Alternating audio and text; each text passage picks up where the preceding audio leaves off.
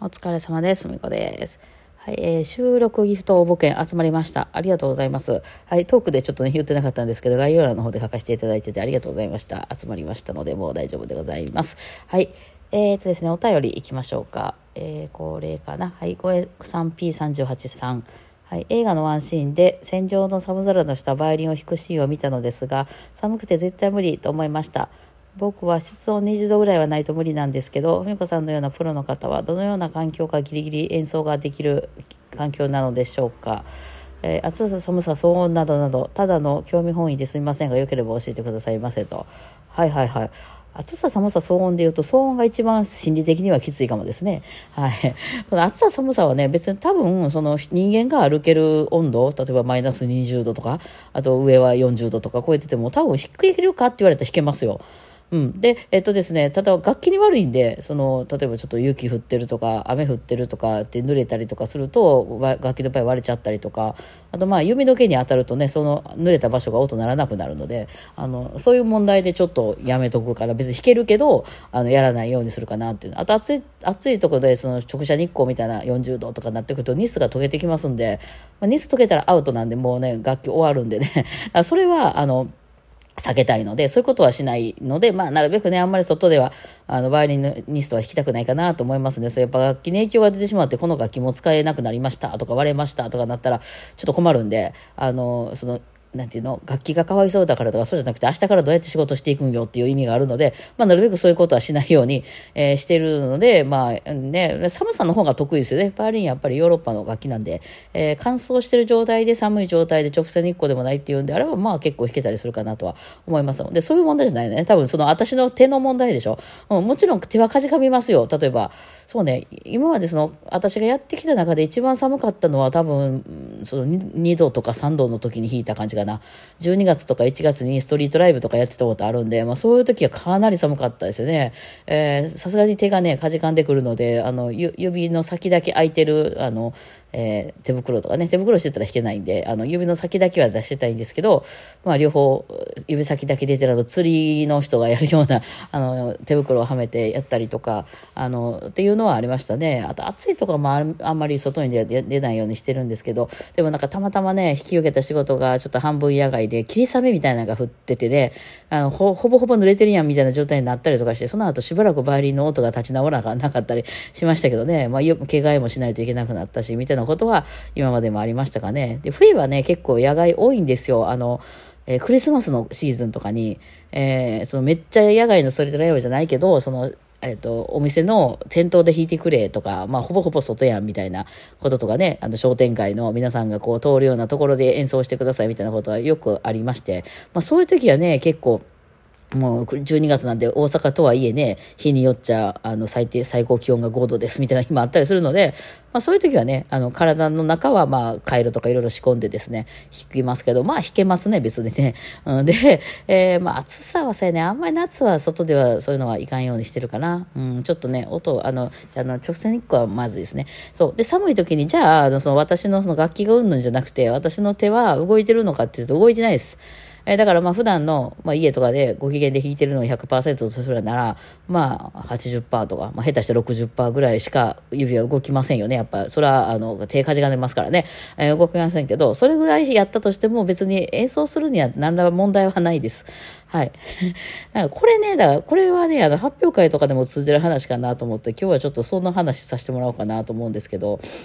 えー、その寒さの問題で手が動かない時にどういうふうに弾くかみたいな話なんですけど、まあ、あの、弾く、どういうふうに弾くかというか、まあ、弾けない状態でも大丈夫なように、普段の、なんていうの、その基礎力を上げておくしかないですよね。えー、ちょっとその話、後でします。で、えっと、騒音の話ね、騒音がうるさかったっていうのは、まあ演奏した横がすぐに、すごい幹線道路でめっちゃ、あの、えー、トラックとか、あとは救急車とか消防車とかが通るような場所であったとか、あるいはもっとそれよりきついのがね、音楽が近くになってる状態がきついので、あのストリートライブしてたら結構すぐ3メートルぐらい横でもう一つグループがやりだしたとかね、めっちゃ聞こえるやんみたいな状態とかは結構そっちの方が私はしんどいかな。うんですね。あの、気になっちゃうからね。だからまあもちろん仕事で弾けって言われたら他の音が鳴ってようが何だろうが弾きますよ。うん。あと一番うるさいのは、クラブとかで弾いてる時かな。あの、クラブっていうあの、お姉ちゃんがつくような新地とか、そういうとこのお仕事行ったりすると、まあ、ギャーギャーギャーギャー結構騒いで、なんか、ね、えー、みんなでこう、騒いでるところでなぜか生演奏みたいな、いる私みたいな 状態であることが多いんですけど、まあ、基本ね、皆さん喋っておられるので、まあ、お酒も入ってるしね、盛り上がってきて、キャッキャキャッキャ言うてる状態のとこで弾いてたりすると、いやいや、結構、この、頭が取られちゃうのでね、ただまあ、仕事で弾けって言われたら弾きますよね。仕事なんで。ですね。はい。そう。でね、その寒いくなると手が動かないけど弾けるっていうのは、まあその、なんていうのかな、その普段の演奏を、まあ人前でするときに、その100%の能力でしか弾けへんもん弾いたりしてないわけなんですよね。まあ私が持ってる、えー、技術とかそういう演奏能力を100とするなら、多分普段のライブで使ってる能力とかって30とか40ぐらいなんですよ。もっと本気出したら全然もっと難しい曲とか速い曲とか弾けるし、あんなの速さも速い速いとかってみんな言ってるけど、あれの倍ぐらいの速さでは弾けますよね、多分ね。なので、だから、なんていうんですかね、余裕なんですよ、もうちょっと。だから別に、手がかじかもうが、例えば緊張するみたいなことがあろうが、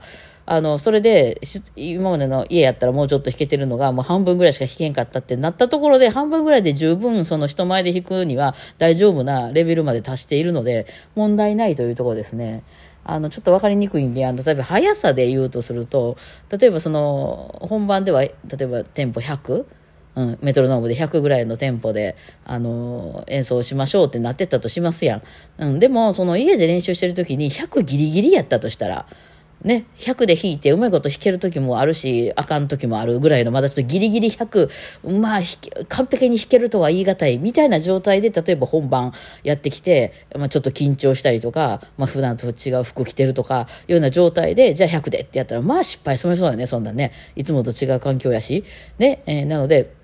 あの、なんですけど、そこでまあ、例えば60ぐらいのテンポでとか言われたら、まあ、それぐらいやったら弾けるじゃない。いつも100ぐらいまで練習してるから、あの、まあ、6、ちょっと間違えそうになったとしても、60ぐらいやったらまあ余裕で弾けるよねっていう。だからそういうの逆を行くわけです。100で弾かなあかんってなったら、あの、あテンポはね、これ上に行くほど速くなるんですけど、家で150ぐらいまで余裕で弾けるっていう状態まで持っていっとけば、まあ100やったら余裕ですよね。だからそんな感じです。あの、寒い時ももちろん手回ってないんですけど、手回ってなくても弾くのに問題はないという。だから普段と同じようなレベルで弾けるかって言われたら、家でね、弾いてるような、あの、なんですけど、ただその自分の100%を出さないといけないような演奏っていうのはもうないですね。まあ、そうだな。プロコフィエフの2番のコンチェルトぐらい弾くんやったらちょっと外、外ではきついかな。ぐらいの。別になんかその、なんとでもなるって感じの余裕さですね。うん。これはだからその、それこそその今速さで言いましたけど、100で弾こうと思ったら100ぐらい、150ぐらいまでは弾いていた方がいいよね。これちょっと有料級な話ですけども、やってる人からしたら当たり前ですけど、速い曲はもっと速くまで家では弾けてるっていう状態で挑むのが一番いいですよね。で、逆にゆっくりな曲、すごくゆっくりな曲っていうのは、もっともっとゆっくりで弾いても息切れしないとか、バイルドバイアと弓が足りなくならないとか、いうふうに練習していくべきですよね。もっとその、いわゆる、こう、っていうの、あの、えー、しんどい状態になるであろうことを意識して、そこまで練習しておけば、まあね、大丈夫ですよねっていう本番余裕ですよねってことですよね。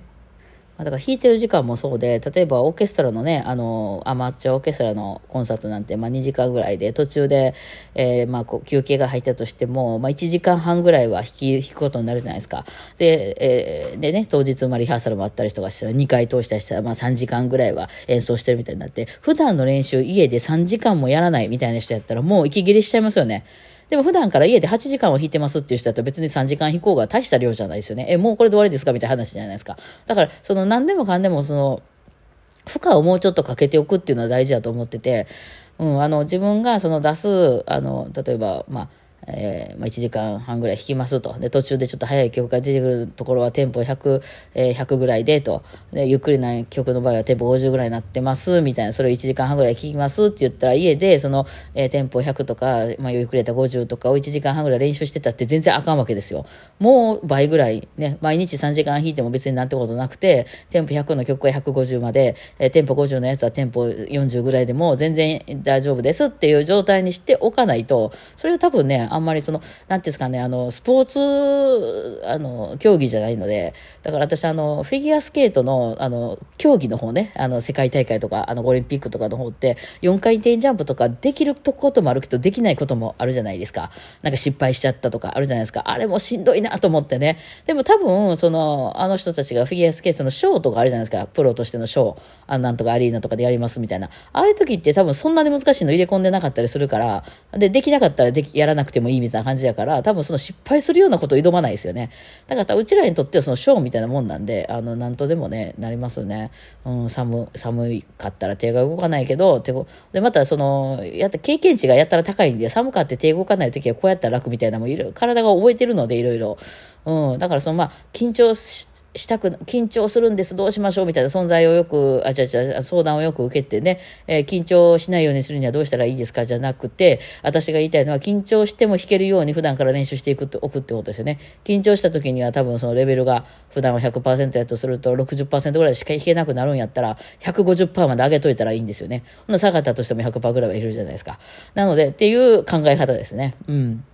まあ、これは必要やと思いますね。基本やっぱりその手がかじかんで回らなくなるとか、まあ、ふなんなんか思いがけず緊張してしまったとか、あとはやっぱり本番なんで普段着てない服とか場所とか、あの、靴が痛いとかさ、そういうこと絶対起こりますんで、その家のように弾けるわけがないので、その、だいぶね、あの、先まで、その、もう、だいぶ取られても何か気になることがあっても、半分ぐらいしか実力が出せなかったってなっても、いけるぐらいまでは仕上げておくっていうのは、これは大事かなとは思いますね。で、そんなことやってるうちにね、場数でね、あ、大体これぐらいなんな、自分と。じゃあ、まあ、これぐらいまで練習しておけば余裕だな、みたいなのは見えてくるかなとは思いますね。まあ、私もいろんなとこでね、演奏しすぎて、なんかもう、はい、このパターンね、このパ寒いパターンね、あ、なんか湿気てるパターンね、はいはい、みたいな、風が強いパターンね、とかね、いろいろ覚えちゃいましたけどね。なんか、特になんか、あんまり今最近になっても、えー、こんなとこで弾くの？みたいなのはあんまないですよね。もうなんかね、何でもいいです、みたいなね。えー、そうそうね。まあ、あの、まあ、ちょっとそういうのも、なんかこう、経験値なのかもしれませんけど。はい。というわけで今日はこの辺でお疲れ様でした。